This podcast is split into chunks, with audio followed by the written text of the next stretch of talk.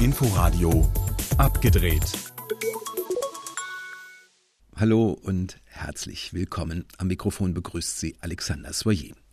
Filme und Serien schauen online, Nominierungen für online gezeigte Filme oder Filme, die man ganz alleine auf einer einsamen Insel schaut. Darum geht es heute in Abgedreht mit einem schwedischen Filmfestival-Experiment, einem nochmal ganz anderen Inselweg, mit den Golden Globe-Nominierungen Anfang der Woche, bei denen neben vielen Netflix-Produktionen auch die mit Systemsprenger schon hier berühmt gewordene Helena Zengel jetzt noch berühmter geworden ist und mit der Free-TV-Premiere der britischen Serie Bodyguard. Los geht es aber erstmal mit den Streaming-Tipps der Woche, mit zwei neuen Filmen und zwei Tipps aus dem großen Streaming-Angebot und den Mediatheken.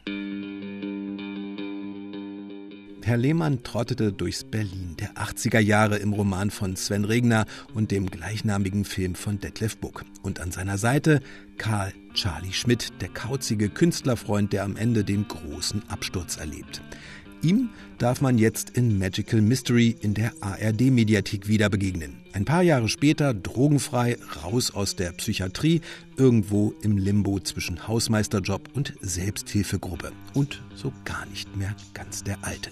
Insofern passt es ganz gut, dass zwar auch in dieser Sven Regner-Verfilmung Detlef Buck wieder mitspielt, aber eben nicht als Karl Schmidt. Charlie Hübner ist der neue alte Karl Charlie Schmidt und er gibt ihm die nötige tiefe, lakonische Zerrissenheit, während er sich mit seinen alten zu Geld gekommenen Techno-Kumpels in einem abgeranzten Bus auf einen Techno-, Drogen- und Rave-Trip durch Deutschland begibt. Und Charlie hier ist unser Boss, weil er der Erste war, der wegen Techno in der Klapse war.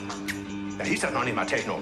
Mehr als Nostalgie oder Zeitreise und schon gar kein Psychogramm, sondern ein schillernder, herzerwärmender und bunter Ausflug irgendwo zwischen menschlicher Melancholie und musikalischem Irrwitz. Magical Mystery in der ARD-Mediathek. Omar Sy ist seit ziemlich beste Freunde immer dann am besten, wenn er Komik und Tragik mit seinem verspielten Charme vereint. Neben seinem Auftritt als moderner Wiedergänger des Meisterdiebs Arsène Lupin darf er das auf Netflix seit kurzem auch als plötzlicher Papa, ganz in der Tradition von drei Männer und ein Baby. Sie als unverbesserlicher Lebenskünstler und Glücksritter wird von einem Tag auf den anderen in die Vaterrolle und damit in ein anderes Leben geschubst. Doch anstatt Erwachsener zu werden, bleibt er ein großes Kind und wird trotzdem zum Traumvater, der selbst die herzzerreißenden Wellen dieses wundervollen Vater-Tochter-Märchens mit seinem Charme glättet und das Leben feiert. Herrlich amüsant und unglaublich berührend. Plötzlich Papa auf Netflix treffen sich drei schwarze Berliner. Ihr Job, sie putzen nachts denkmalgeschützte Pissoirs in Berlin. Und ihre Aufgabe in Dirk Kummers Film Herren, sie reden über Chancen, Rassismus, die Liebe und das Leben.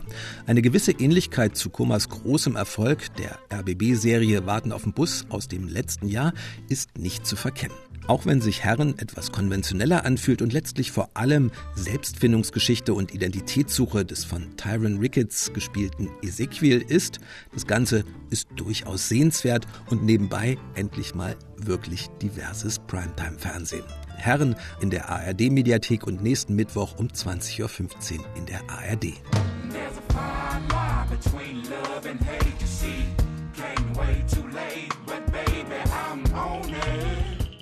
Der Neustart Malcolm und Marie auf Netflix ist eine echte Corona-Produktion. Ein Zwei-Personen-Stück gedreht im letzten Sommer auf einem gut belüfteten Anwesen in den Hügeln der kalifornischen Kleinstadt Karma. John David Washington und Zendaya lassen es als Malcolm und Marie beziehungsmäßig krachen und arbeiten sich Streitrunde für Streitrunde aneinander ab. Der Grund für den Zoff? Nach der gefeierten Premiere seines Films hat sich Malcolm nicht bei Marie bedankt. Aber es kommt auch alles andere auf den Tisch. Du bist anstrengend. Bist du noch mit 70 so anstrengend oder bist du dann ausgepowert? Hm, kommt drauf an, wo du bist. Das Kernproblem von Malcolm und Marie, man lernt die beiden nicht wirklich kennen, auch nicht ihre Beziehung. So wie der Film nehmen die beiden sich nämlich viel zu ernst und auch die nebenbei Erörterungen über Filmkunst und Kunstverständnis klingen nur smart, sind aber eher übliche Floskeln. Toll anzusehen aber ist Malcolm und Marie trotzdem und schaut man nur darauf, wie etwas gesagt wird, dann wird das Ganze zu einem bitterschönen Schlagabtausch und zu einem mit einem berauschenden Soundtrack instrumentierten filmischen Jazzerlebnis. Auf Netflix Malcolm und Marie.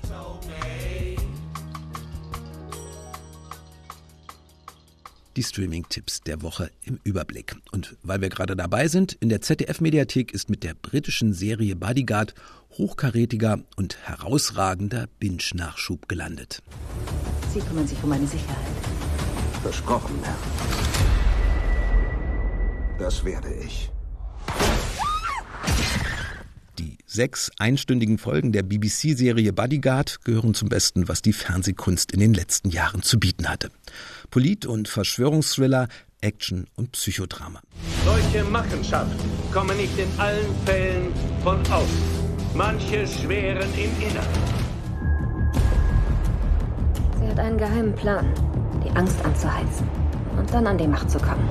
Fesselnd von den ersten Szenen, in denen der vom Game of Thrones Star Richard Madden gespielte Kriegsveteran David Budd es auf einer Zugfahrt schafft, ein Bombenattentat zu vereiteln, über seinen Auftrag als Personenschützer der britischen Hardliner-Innenministerin, in die er sich schließlich verliebt, bis zum Finale, in dem er selbst als möglicher Bombenattentäter gejagt wird. Was können Sie uns über den Sprengsatz sagen? Der ist genauso aufgebaut, wie der, den Nadja Ali am 1. Oktober getragen hat. Was macht Sie da so sicher? Ich habe Ihren aus der Nähe gesehen, bevor er entschärft wurde. Die Anordnung, die Zünder, die Kontrolleinheit. Meiner sieht ganz genauso aus. Aber Sie verstehen doch, dass wir Bedenken haben. Nach unseren Ermittlungen ist es wahrscheinlich, dass es einen Insider gegeben hat, der an den Verletzungen der Sicherheit beteiligt gewesen ist, die für das Attentat nötig waren. Aber ich bin nicht der Insider. Bodyguard ist alles andere als Riesel-TV. Nichts für nebenbei, sondern anspruchsvoll erzählter, mit falschen Fährten und klugen Wendungen grandios gestalteter Nervenkitzel über einen Mann, der nach seinem Kriegseinsatz unter posttraumatischen Störungen leidet und mit seinem neuen Job als Personenschützer mitten in ein brandgefährliches Minenfeld aus innenpolitischen und Geheimdienstintrigen gerät und wieder ums Überleben kämpfen muss. Nicht weiter so tun, als ob alles okay ist. Eine sehr, sehr gefährliche Politikerin. Jemand muss sie aufhalten. Polizei! Legen Sie die Hände auf den Kopf! Es gab die ganze Zeit einen Insider. Richard Madden in der Hauptrolle trägt diesen komplexen und smart konstruierten Verschwörungskrimi als innerlich zerrissener Held hinter der Fassade eines immer kühlen und professionellen Elite-Bodyguards mit brodelnder Kraft und großer Würde. Ich war Soldat. Ich war Polizist. Und für was? Für Politiker. Feiglinge und Kriegler. Natürlich gibt es gewisse Ähnlichkeiten zum legendären US-Serienerfolg Homeland oder der israelischen Homeland-Vorlage Hatufim oder, wenn man so will, auch zu mal besseren oder schlechteren 70er und 80er Jahre Actionfilmen. Aber Bodyguard steht durchaus für sich selbst und ist alles andere als ein Abziehbild und ein echtes TV-Ereignis. Vielschichtig, packend und mitreißend. In Ordnung, Ma'am. Das ist eine Beförderung. Die Free-TV-Premiere der britischen Serie Bodyguard in der ZDF-Mediathek. Und es soll wohl auch noch eine zweite Staffel in Arbeit sein. Am Dienstag wurden in Los Angeles die Golden Globe-Nominierungen bekannt gegeben und die Gewinner, das war schon vorher klar, sind die Streaming-Dienste, denn Kino gab es ja kaum im letzten Jahr. Und dann gibt es natürlich auch noch die große Gewinnerin aus Berlin. Seit Dienstag früh kennt ganz Hollywood ihren Namen. Helena Zengel, zwölf Jahre alt und aus Berlin. Sie gehört zu den jüngsten Nominierten in der Geschichte der TV- und Filmpreise Golden Globes. Und zwar als beste Nebendarstellerin im Film Neues aus der Welt. An der Seite von Tom Hanks spielt sie darin ein Mädchen, das von einer Gruppe amerikanischer Ureinwohner aufgezogen wurde, zur Zeit des amerikanischen Bürgerkrieges. Tom Hanks gibt einen Mann, der durch den mittleren Westen zieht, um Nachrichten aus aller Welt vorzulesen. Hier steht, dein Name ist Johanna Leonberger. Indianer haben dich nach dem Angriff auf deine Familie vor sechs Jahren aufgenommen. Mutter, Vater und Schwester wurden sind gestorben. Zengel hat sich einen Namen durch ihre Hauptrolle in Nora Finkscheids Film Systemsprenger gemacht. Nun tritt sie unter anderem gegen Hollywood-Größen wie Glenn Close oder Jodie Foster an. Auch die deutsche Koproduktion Unorthodox hat Siegeschancen. Die Serie von Regisseurin Maria Schrader wurde als beste Miniserie nominiert. Auch die israelische Schauspielerin Shira Haas kann auf einen Preis hoffen. Sie spielt in der Serie die ultraorthodoxe Jüdin Esther, die aus ihrer arrangierten Ehe von New York nach Berlin flieht. Du bist geflohen. Habe ich recht? Das klingt, als hätte ich im Gefängnis gesessen. Stimmt das nicht? Nein, aber ich bin gegangen, ohne irgendjemandem zu sagen, wohin. Wieso bist du weg? Gott hat so viel von mir erwartet. Zu den großen Favoriten gehört in diesem Jahr der Film Mank mit Gary Oldman in der Hauptrolle. Der Film erzählt die Entstehungsgeschichte des Orson Welles Films Citizen Kane aus der Sicht des Drehbuchautoren Hermann Mankiewicz, genannt Mank. Mank. Mank. Mank. This is Herman Mankiewicz, but we're to call him Mank. Mankiewicz. Herman Mankiewicz. Die Nominierungen der Golden Globes blieben in einigen Kategorien durchaus berechenbar. So wurde die Serie The Crown über das britische Königshaus oder die Comedy-Serie Schitt's Creek mehrfach bedacht. Die Serien sind seit Jahren große Publikumslieblinge. Und doch gab es auch Überraschendes. Denn die Golden Globes haben in diesem Jahr vor allem Regisseurinnen hervorgehoben, wie Filmexperte John Horn im Radiosender NPR erklärt. Drei Frauen wurden für die beste Regie eines Spielfilms nominiert. Das ist das erste Mal für die Golden Globes. Mit dabei ist Chloe Zhou für Nomadland. Und damit wird sie auch eine Favoritin sein für die Academy Awards. Die Golden Globes gelten immer auch als Fingerzeig für die Academy Awards, sprich die Oscars. Ungewöhnlich vielleicht auch noch, dass der verstorbene Schauspieler Chadwick Boseman, bekannt aus dem Marvel-Film Black Panther, posthum für seine Rolle in dem Musikdrama Ma Rainey's Black Bottom nominiert wurde. Was einige Kritiker dann aber doch störte, die Mitglieder der Auslandspresse, die die Golden Globes organisieren und auch die Nominierungen auswählen, hatten einige von der Kritik gelobte Filme wenig bis gar nicht beachtet. Beispielsweise Spike Lees Film The Five Bloods oder Regina Kings Film One Night in Miami. Allesamt Filme von Schwarzen mit einem hauptsächlich schwarzen Ensemble. Die Golden Globes werden am 28. Februar vergeben. Wie die Veranstaltung in der Corona-Krise genau aussehen soll, das ist noch nicht genau bekannt. Nur so viel ist klar, die beiden Moderatorinnen Tina Fey und Amy Poehler werden jeweils aus Los Angeles und New York zugeschaltet. ARD-Korrespondentin Katharina Wilhelm über die Golden Globe-Nominierungen aus Los Angeles.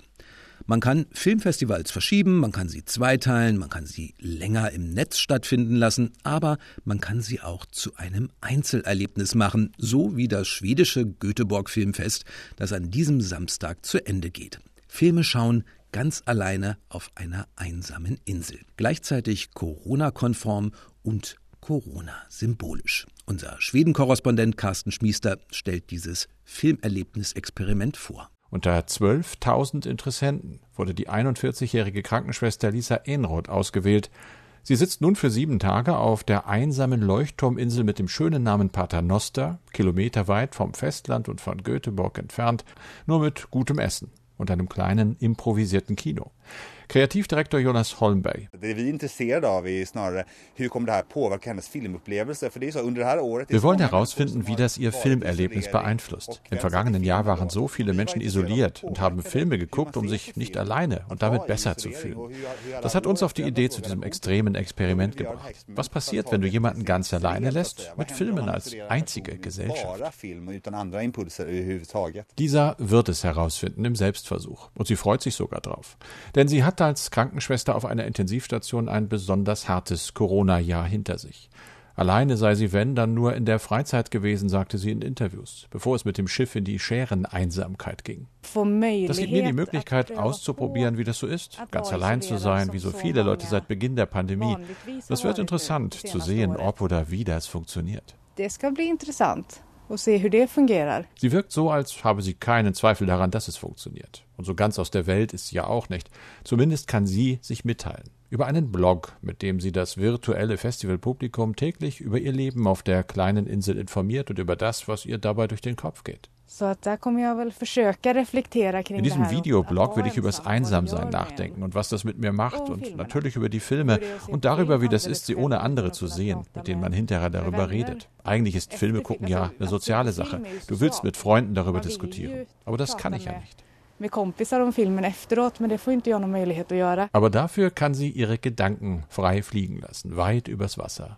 Über das nach einer Woche dann ja auch schon wieder das Boot kommt und sie zurückbringt ins wirkliche Leben, wo sie wählen und wechseln kann zwischen Filmen und Freunden. Ein Beitrag von Carsten Schmiester war das, das Göteborg Filmfestival, das an diesem Samstag zu Ende geht, nicht nur, aber auch auf einer einsamen Insel. Das war abgedreht. Im Studio verabschiedet sich bis nächste Woche Alexander Soyer. Inforadio Podcast.